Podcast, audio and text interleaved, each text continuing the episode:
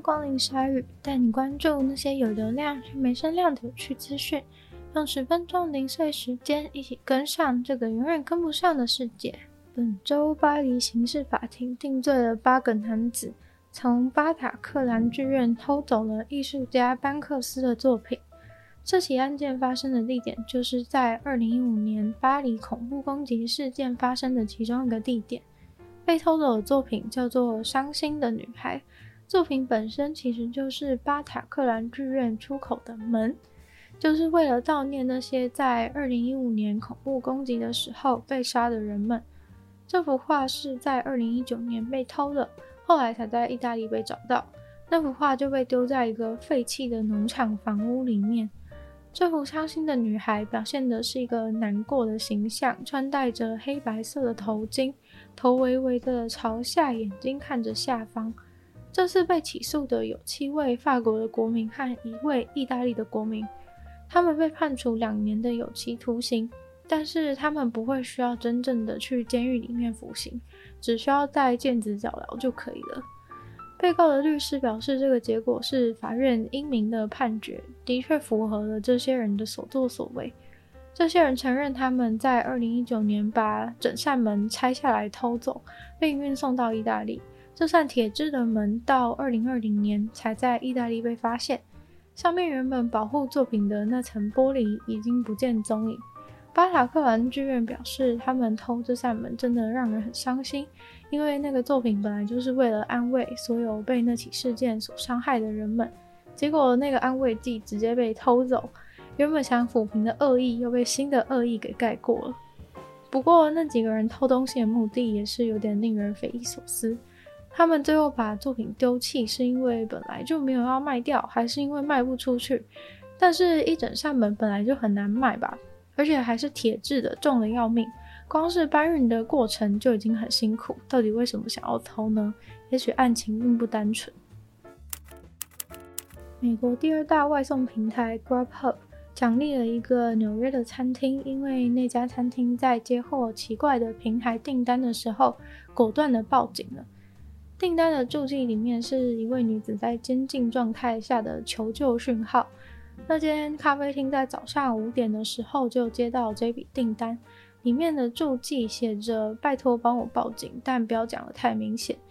那个注记栏位正常的时候都是写一些“可以帮我把东西放在门口吗？”或是想要多一点糖浆，可以给我多一点汽水吗？之类的内容。所以值班的店员当下一看到这个怪异的讯息，就觉得不太对劲。虽然也曾经怀疑过这是不是只是恶作剧，但还是抱持着不想冒险害死人的心态，就先通知了店主，之后就报警了。当警察来到那个送餐地点的时候，就把三十二岁的克莫伊罗尤逮捕了。因为发出求救讯号的二十四岁女子就被他关在家里面，对他虐待和性侵。受害女子也马上被送到医院验伤。犯案的男子现在正面临多个起诉，包含强暴、勒脖子、其他伤害和非法监禁。勒脖子是非常常见的家暴行为，也是美国家暴数据中显示最容易致死的家暴行为。科学研究也发现，会做勒脖子这个行为的伴侣是比其他暴力行为的伴侣还要更加的危险好几倍。甚至有很多政府的宣导在教大家怎么辨认一个人有没有被勒过脖子。希望民众多注意周边的人，如果有状况的话，及早报警。总之，这间餐厅就被外送平台奖励了五千元美金。其实警察早就在找这位罪犯了，因为六月中也有另一位女子差点被关进他家，后来是自己逃脱，然后报案。这次这位还好有抓紧了订餐的机会求救，也庆幸店员的机警，不然很有可能就死。飞机上算是常常会有需要使用到耳机的情境，不想要有线耳机的束缚，也不想要无线耳机听到没电的话，这个发明应该会让你觉得无与伦比。那就是法国飞机室内设计师创造的，结合了耳机的座椅，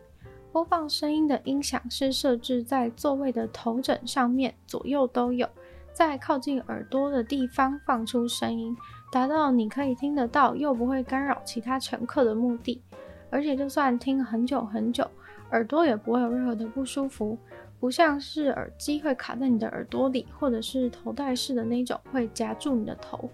这个设计已经做成了 prototype，即将在这个月在德国汉堡举行的飞机室内设计展里面展出，可以在现场体验这个附带耳机的座椅有多棒。第一眼看到的话，只会觉得是个商务舱的好座椅子，唯一只会觉得它的头枕设计特别好看，有包覆感，而那个包覆感的地方就是耳机的所在。体验室里面还会模拟飞机航行时的声音，让你感受到在有噪音的情况下，声音的表现怎么样。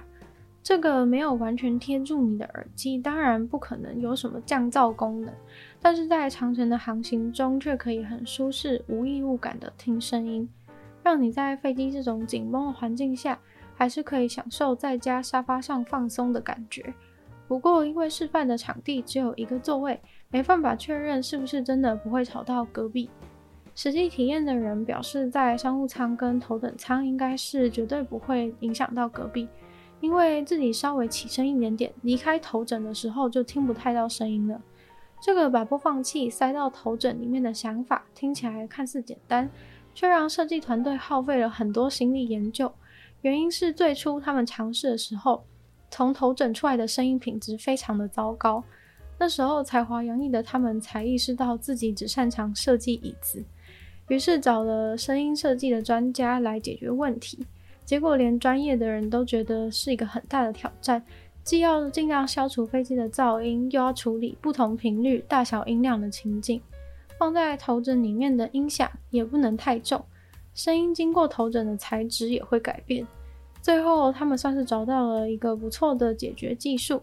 不过，实际上还得在真正的飞机上做测试，才能更加准确。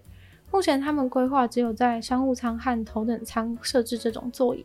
也已经有尚未公布的航空公司在合作中，真的非常期待。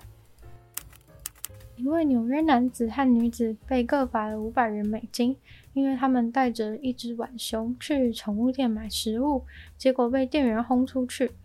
纽约环境保护警察才刚刚在六月初的时候接到关于有人看到一只可能得病的狂暴浣熊的通知，